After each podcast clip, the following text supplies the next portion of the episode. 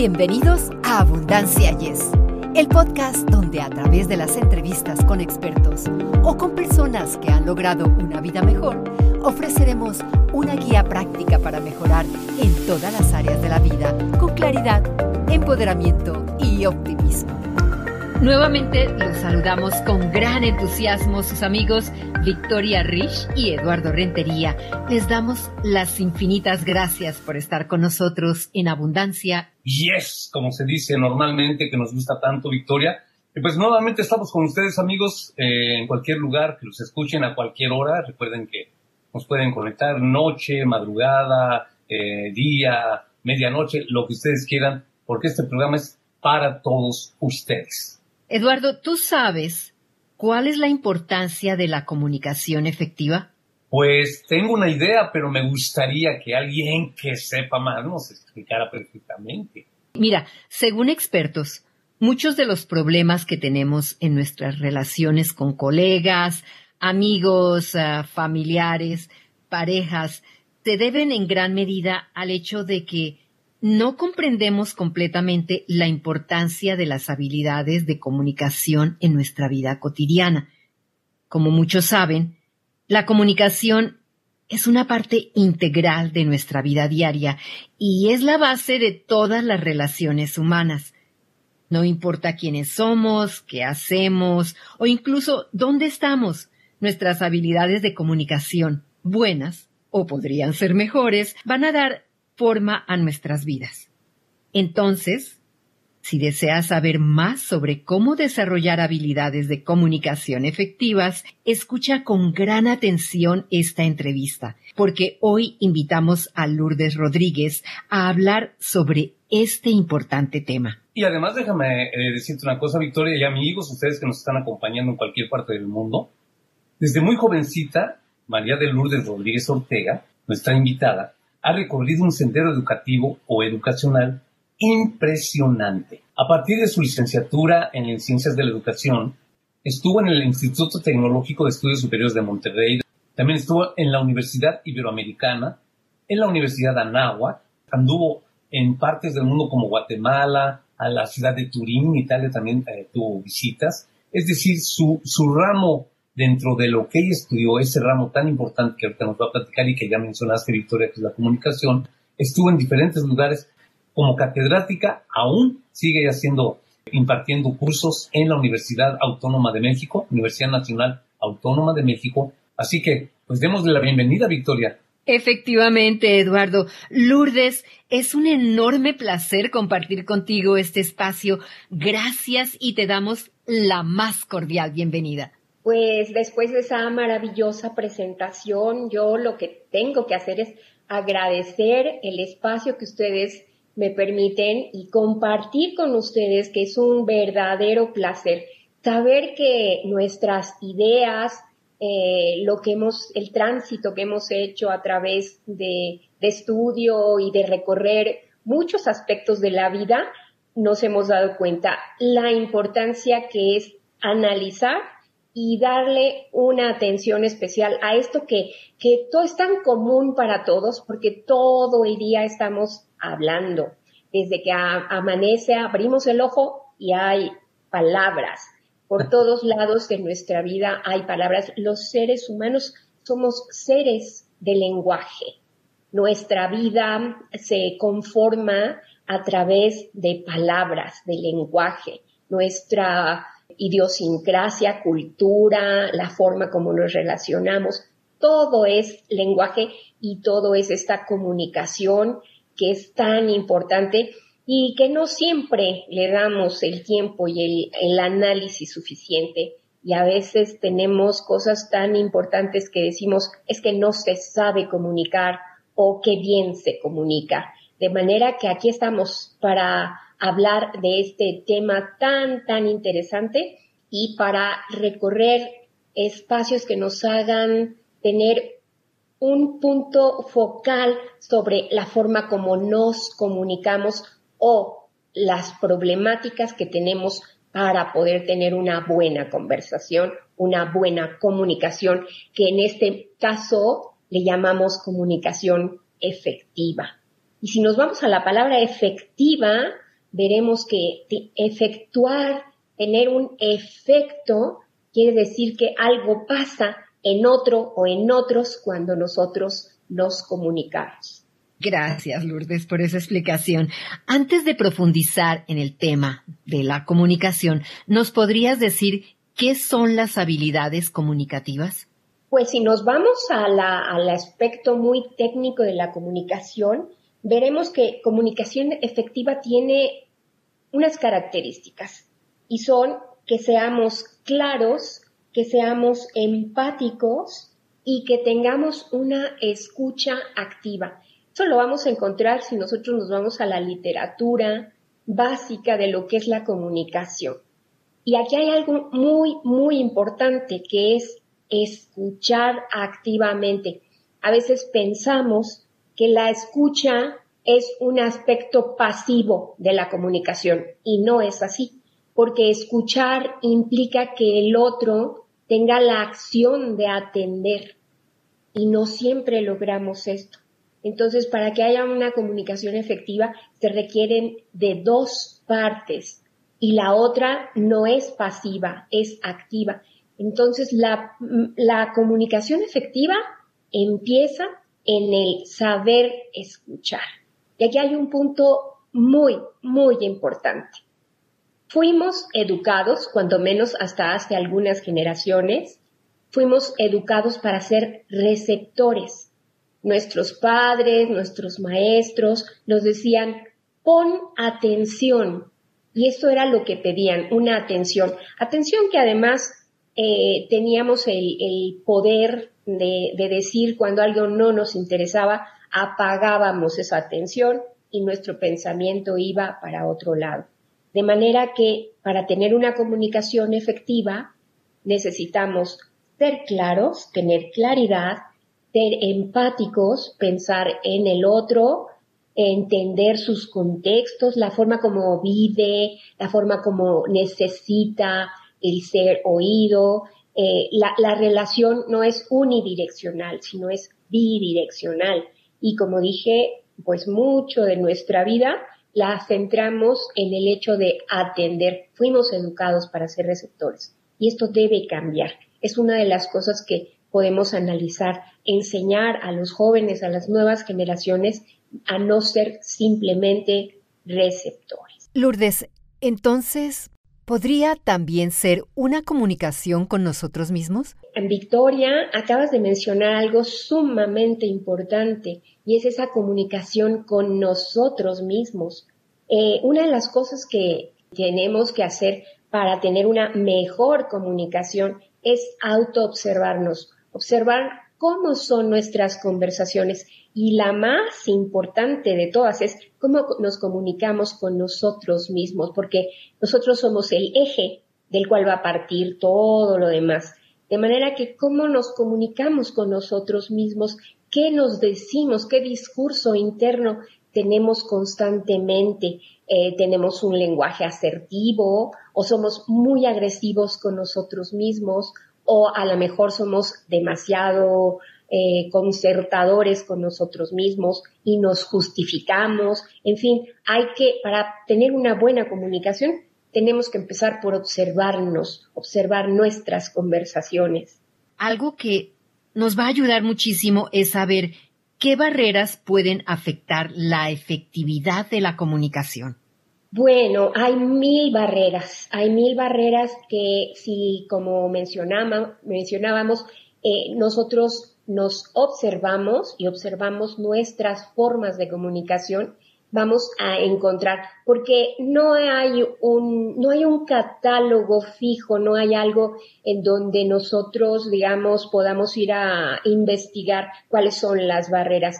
Técnicamente se habla incluso de barreras generacionales, de barreras de sonido, de ruidos, y, cuando digo ruidos no solamente son esos ruidos que puede proporcionar una máquina o no, no, no esos ruidos, sino también los ruidos internos. Porque hay, hay algo que es una barrera muy, muy grande en la comunicación y es, son nuestras conversaciones internas. Cuando el otro nos menciona algo, nuestro foco atencional tendría que ser esa, eso que nos está mencionando. Y generalmente lo que estamos escuchando es nuestra propia conversación interna. Cada palabra es un detonador para un pensamiento, de manera que debemos, para escuchar al otro, detener esta conversación interna nuestra para poder realmente tener un foco atencional en lo que la otra persona nos quiere decir. Como decíamos hace un momento, la comunicación empieza por escuchar, que es una de las características más importantes. Escuchar para poder realmente comunicarnos. Y pareciera algo tan simple, pero no es así, no es simple. No sabemos escuchar. Lourdes, entonces, en base a esto, podríamos decir que tú quieres comunicarle algo a alguien, Ah, quizá lo haces bien, lo explicas muy bien, y, mencionó Victoria una palabra, de las barreras, y después tú lo dijiste. Si nosotros comunicamos bien, como tú estás diciendo, perfectamente, ya bien razonado, etcétera, y la otra persona no nos capta lo que estamos diciendo, ¿es culpa de ella, de esa persona, o es culpa nuestra? Eh, los estudios de comunicación, de semántica, de lingüística, tienen una máxima que es importantísima y esta máxima nos dice, lo importante no es lo que digo, lo importante es lo que me entienden. Mm. O sea, otros mensajes llegan y hay, hay un aspecto de la comunicación que es determinante. Es la comunicación nunca es total, nunca es absoluta y nunca es perfecta. De manera que hay un compromiso y el compromiso mayor lo tiene en quien emite para poder saber si el mensaje llegó. Por ejemplo, en el caso de un maestro, el maestro tiene el compromiso de saber si su mensaje, si la forma como fue estructurado su mensaje llegó a sus alumnos, porque en ese caso es aprendizaje. Un padre que le dice a sus hijos, que también aquí eh, implican las cuestiones técnicas del, del que mencionábamos hace un momento, las características de la comunicación efectiva, claridad. Y a veces nuestra comunicación lo que menos tiene es claridad. De manera que suceden fenómenos muy conocidos como el hecho de, pero si te lo dije 20 veces, ah, pues resulta que esas 20 veces puede ser que no llegaron. Hubo un mensaje que no comunicó, porque una cosa es hablar y otra cosa es verdaderamente comunicarnos. Comunicarnos quiere decir poner en común algo, que no quiere decir estar de acuerdo. Y aquí es algo que en donde la comunicación tiene aristas y, un panorama y un horizonte inacabable, inacabado, porque nunca será suficiente, ¿no? Los hombres tenemos millones de años comunicándonos y de todas maneras esa comunicación nunca será perfecta.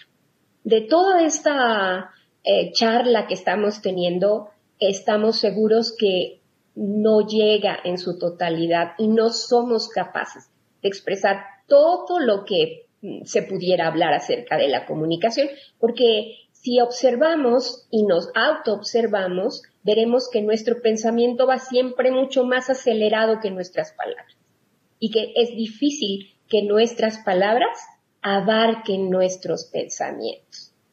Por otro lado, hay un aspecto muy importante. El, humano es el único ser que desarrolló un lenguaje codificado. Bueno, pues resulta que también aunado a este fenómeno, el humano también es ese ser que desarrolló la capacidad de estructurar mentiras que están implícitas en el fenómeno de la comunicación.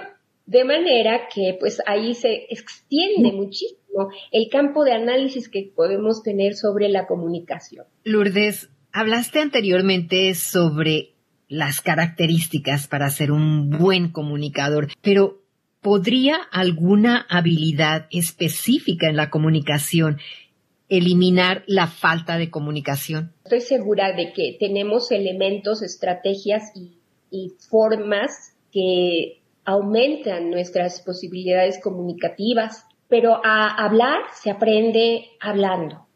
y por ahí podemos encontrar en nuestras vidas, en nuestros eh, compañeros, en nuestro entorno social, mucha gente que dice, no es que a mí me cuesta mucho trabajo comunicarme, me cuesta mucho trabajo hablar. No hay una receta universal, no hay una receta para todos. Tendríamos que ver cada quien por qué y de qué manera le cuesta a una persona comunicarse. Pero hay otra cuestión en este, este aspecto, que es el hecho de no nos cuesta lo mismo con una persona que con otra, o no nos cuesta lo mismo comunicarnos, por ejemplo, con los amigos que con nuestro jefe eh, o nuestro líder en, en, la, en el trabajo. En fin, hay muchos contextos y las personas tenemos que encontrar el hecho de cómo encontrar eh, los caminos para que tengamos una conversación fluida, para que podamos comunicarnos, ¿no? Aquí los contextos y los niveles jerárquicos en los que nos desarrollamos pues tienen mucho que ver, ¿no? Incluso la cuestión de género o los aspectos generacionales, cómo nos comunicamos con los jóvenes, con los niños, cómo nos comunicamos con gentes de, gente de una jerarquía mucho mayor a la nuestra, en fin, es, o, menor, incluso menor, ¿no? Entonces, las situaciones de la comunicación, pues tienen un enorme horizonte, una fluctuación muy grande que tendemos que analizar y mejorar. Una persona que tiene habilidades comunicativas muy bien desarrolladas, eh, maneja todos los niveles, eh, maneja las jerarquías, puede cambiar de un contexto al otro y esto eh, se logra muchas veces también por habilidades que se desarrollan desde que somos muy pequeños, pero nunca es tarde, nunca es tarde para poder aprender a, a comunicarnos. Hay personas que dicen, no, yo jamás podré hablar en público o me cuesta mucho trabajo hacer relaciones con, con mujeres, por ejemplo, los adolescentes o, en fin, hay una gama enorme. La comunicación es algo tan inherente a nosotros que no nos damos cuenta cuál es eh, todo el bagaje que tenemos con ella todos los días, cada día, y la importancia que ésta tiene. Según lo que has dicho, Lourdes, estoy pensando si la comunicación tiene mucho que ver con la autoestima. Sí, claro que sí. Y aquí hay una cuestión que es biunívoca, porque eh, una cosa se alimenta de la otra. Eh, tiene mucho, una relación muy estrecha con la forma como, como vivimos de nuestros primeros años en los que recibíamos mensajes acerca de nuestra forma de ser, eh, si teníamos éxito en las cuestiones escolares, cómo alimentaron esto que se llama la ipseidad y que es el sí mismo, cómo se generó. Y fíjense qué interesante lo que mencionas, Victoria, porque nuestra alimentación emocional se basa en la comunicación. Y es desde el momento mismo en que abrimos los ojos a este mundo, desde que nacimos, se empezó a generar esta base emocional, esta base de autoestima, como tú mencionas, desde ese momento. ¿Qué mensajes comunicativos nos dio nuestro entorno primario para hacernos sentir bien, para hacernos sentir aceptados y para hacer que nuestra autoestima sea la adecuada para podernos mover en el mundo? De manera que las palabras son tan poderosas y la forma, el tono, todo este universo nos, nos hizo nuestra personalidad, nuestra autoestima se fue alimentando precisamente del lenguaje, de cómo nos comunicaban, de qué tan efectiva esa era la comunicación, de, de que no nos dijeran eres un tonto o siempre es lo mismo contigo o un lenguaje en tono negativo, aunque nos quieran mucho. A veces hay personas que solamente manejan un lenguaje en tono negativo y esto afecta muchísimo a esto que tú mencionabas, Victoria, que es la autoestima y que es tan, tan importante, porque del discurso externo, de lo que recibimos, formamos nuestro discurso interno. Y a veces la comunicación puede dejar huella, dañar tanto que impacta a esta autoestima que es importantísimo que las personas desarrollemos y tengamos.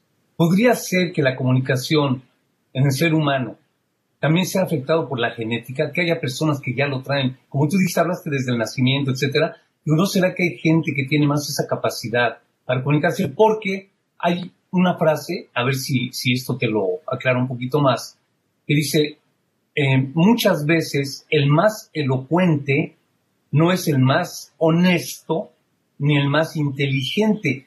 ¿Podría ser esto parte de la genética, que hay gente que ya lo trae? Más que genético, porque todos estamos eh, dotados, todos nacemos con una máquina maravillosa, la más maravillosa que existe sobre el planeta, que es la que tenemos eh, sobre nuestros hombros, que es el cerebro. Todos estamos dotados con las capacidades, pero más que la genética es la cultura.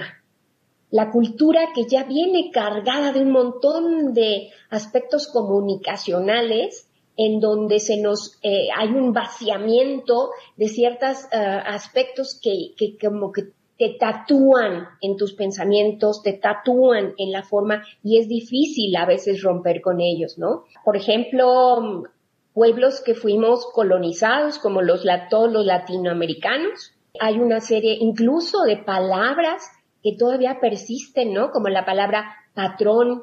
¿Quién nos infringió el hecho del patronaje? Pues la conquista. Entonces el hecho de decir, todavía encuentras personas que en su comunicación mencionan, es mi patrón. Y las palabras eh, a veces no creemos eh, la, la gran, gran influencia que puedan tener en cada uno de nosotros.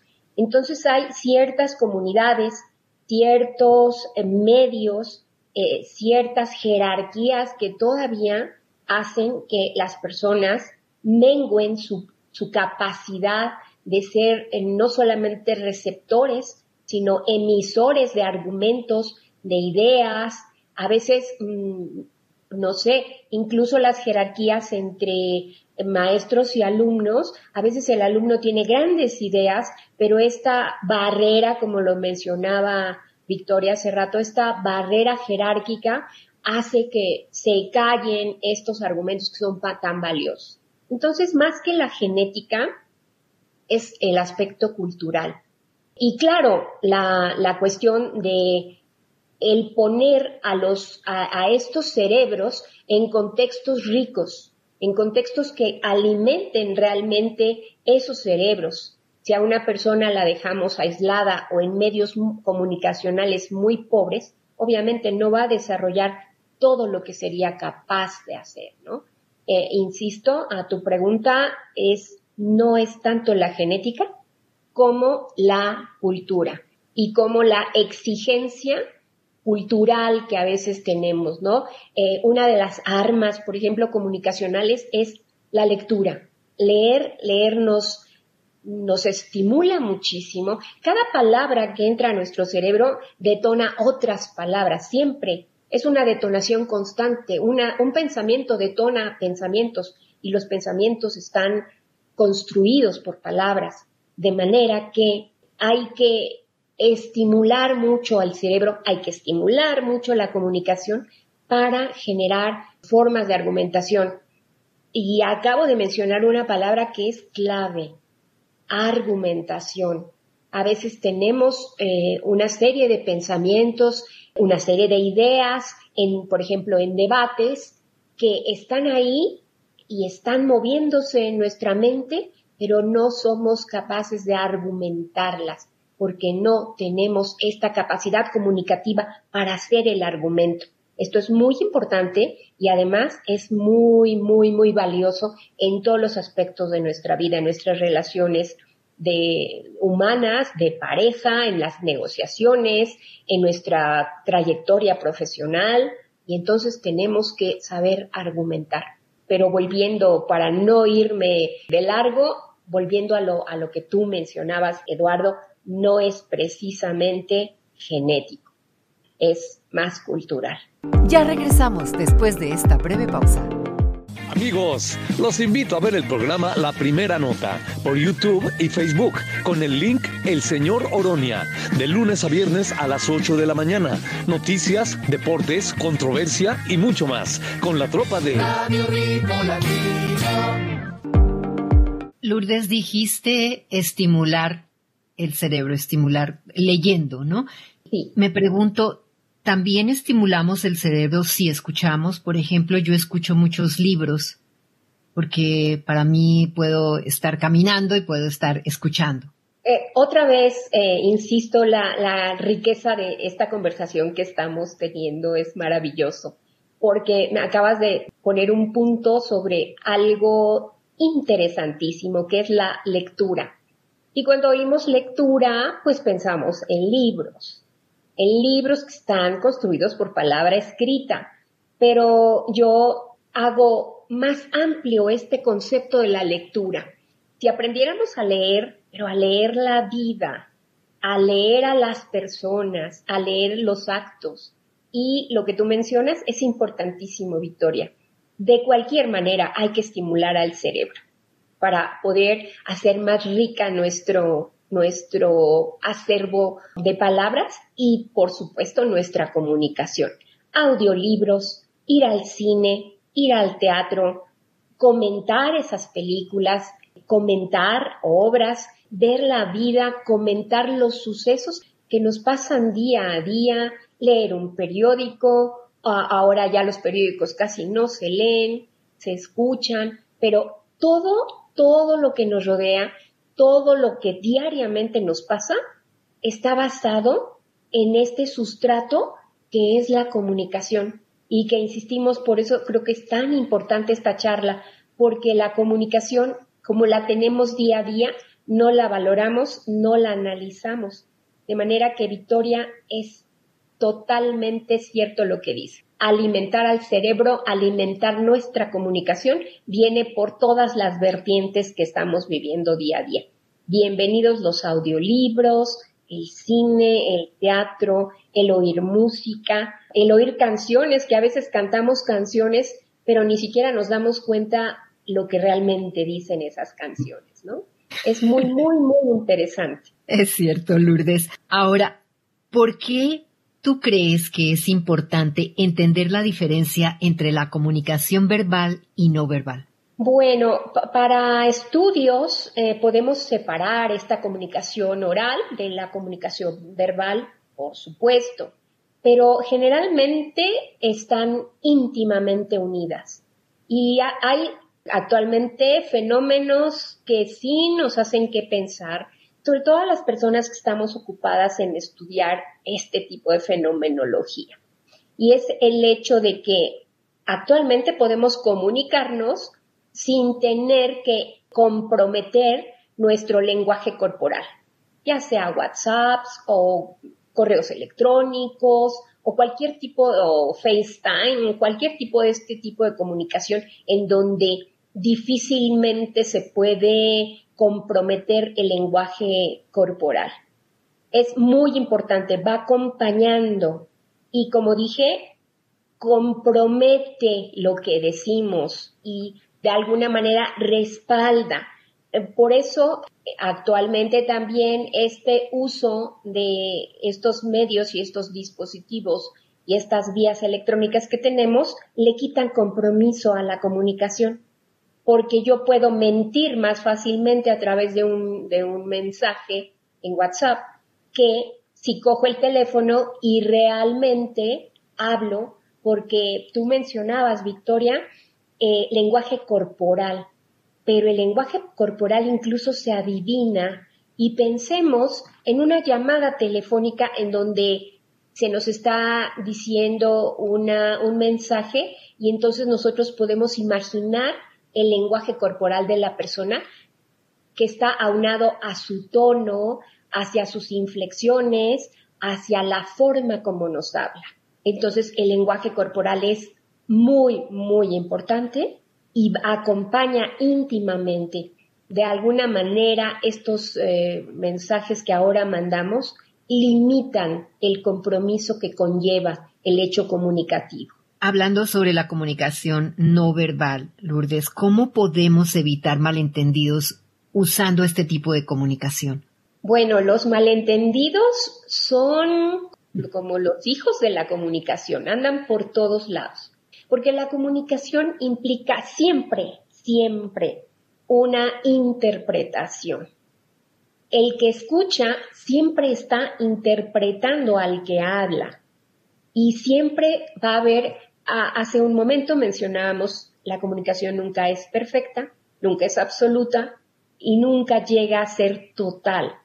De manera que esta ah, cuestión de la interpretación hace que la comunicación sea fascinante y que tenga tanta complejidad precisamente porque hay malos entendidos. Ahora, hay, hay medios, hay contextos, por ejemplo, en el trabajo, eh, donde los malentendidos no caben porque se te están dando ciertas instrucciones, ciertas órdenes. Entonces, lo que la comunicación efectiva pide es precisión y claridad. Eh, pongamos un ejemplo. Eh, si yo trabajo como subalterna tuya y me das una orden y tú vienes a checar lo que yo estoy haciendo y me dices, vas muy bien, pues esa comunicación es muy, muy ambigua.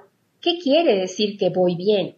En cambio, si me dices, eh, todo va correcto, solo en el paso número cuatro debes poner atención en el hecho de ta, ta, ta, ta, ta, entonces estás teniendo una mejor comunicación. La claridad y la precisión en algunos ámbitos son muy, muy importantes en la comunicación. En otros, pues le dan una gran complejidad y, la, y dejan abiertos muchos espacios de interpretación. Entonces, para ser precisos en la comunicación y que realmente sea efectiva, lo que tenemos que tener es claridad, precisión. Entonces, eso eh, ya lo dijiste en el contexto laboral. ¿Qué pasa, por ejemplo, las relaciones ya eh, personales? Con tu familia, con tus hijos, con tu pareja. Cuando hay malentendidos, como mencionó Victoria, se puede llegar a, conflictos ya fuertes, digamos, ¿verdad? Sí, y se da muchísimo, muchísimo. Si tú le dices a tu primo, a alguna persona de tu contexto social más próximo, no soporto la forma como te portas. Bueno, pues esa comunicación sigue siendo muy ambigua porque no le estás dando específicamente una información de qué es lo que hizo que tú te molestaste tanto, sino que hay algo que tú hiciste que si te lo dicen con más precisión, si te dicen la impuntualidad con la que te portaste o con la que llegaste el día de la boda de la prima es muy incorrecta, ¿no? Entonces ya sabes específicamente cuál es la parte de ti que está causando incomodidad. Eh, fue la impuntualidad. Pero somos muy dados a abrir estos clichés conversacionales en donde la comunicación se vuelve totalmente inefectiva no, no es efectiva. De hecho, hablamos, pero no nos comunicamos. Y eso es, volvemos como al principio de nuestra charla. Observémonos. Cuando yo le digo a, alguien, nunca llegas temprano, ese nunca es, es una arbitrariedad. Hay algo que una, una autora de una lingüista dice que son delincuentes conversacionales, los que siempre están hablando en estos sentidos tan nunca, no, siempre, en fin, son aspectos muy agresivos y la verdad es que acaban con la comunicación.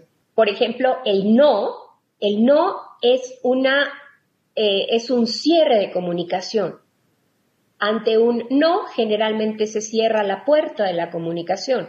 Los sí abarcan una, una serie de potencialidad para la comunicación. Efectivamente, Lourdes, todo lo que dices nos está ayudando muchísimo y el tiempo se nos fue. Pero antes de despedirnos, ¿quisieras compartir algo más sobre la comunicación efectiva? Los invito primero a, observarnos, a ver cómo, cómo hablamos, los invito a que la comunicación con las personas que ustedes tienen a su alrededor sea cada vez mejor en base a pensar en todos estos tópicos que hemos, hemos tocado. Gabriel García Márquez decía que los mejores contadores de historias son los que mejor construyen también su personalidad, sus ámbitos sociales. Entonces, esto, esto de poder contar historias es muy importante, ¿no? Creo que nos, nos quedan un montón de pestañas abiertas que podemos atender. Si ustedes me vuelven a invitar posteriormente, pues será un placer hablar de comunicaciones más específicas. Esperamos que regreses muy, pero muy pronto, Lourdes. Te esperamos con los brazos abiertos. Esta es tu casa. Y muchísimas gracias por dedicarnos tu precioso tiempo y por tan valiosa información. Pues sí, Lourdes, muchísimas gracias. Me hago eco de la voz de mi compañera Victoria. Realmente nos has eh, iluminado, sin ser Illuminati, ¿verdad? No me refiero a eso. Nos has iluminado con el conocimiento y pues que no sea la última como tú lo lo mencionaste y también Victoria y yo me hago eco otra vez. Ojalá que no sea la última vez que te tengamos por aquí. Gracias, gracias Eduardo, gracias Victoria. Y ha sido un verdadero, verdadero placer. Ojalá esta charla llegue a muchas, muchas personas y que esas personas nos hagan saber sus comentarios. Sería muy interesante. Agradezco mucho, mucho a la audiencia por la atención a estas palabras. Muchas gracias a ti nuevamente, Lourdes. Amigos, esperamos que la información que Lourdes compartió en este podcast los motive a hacer lo que sea necesario para desarrollar habilidades de comunicación efectivas. Gracias por acompañarnos semana a semana. Cuídense mucho. Recuerden, los esperamos en nuestra siguiente edición de Abundancia. Yes, nos vemos a la próxima. Para ustedes que están escuchando Abundancia Yes, realmente nos apoyan si pueden suscribirse en Apple Podcasts o Spotify y déjenos sus comentarios. Así nos ayudan a llegar a más personas y por ende a unirnos más y a vivir una vida mejor y con abundancia. Comparta este podcast.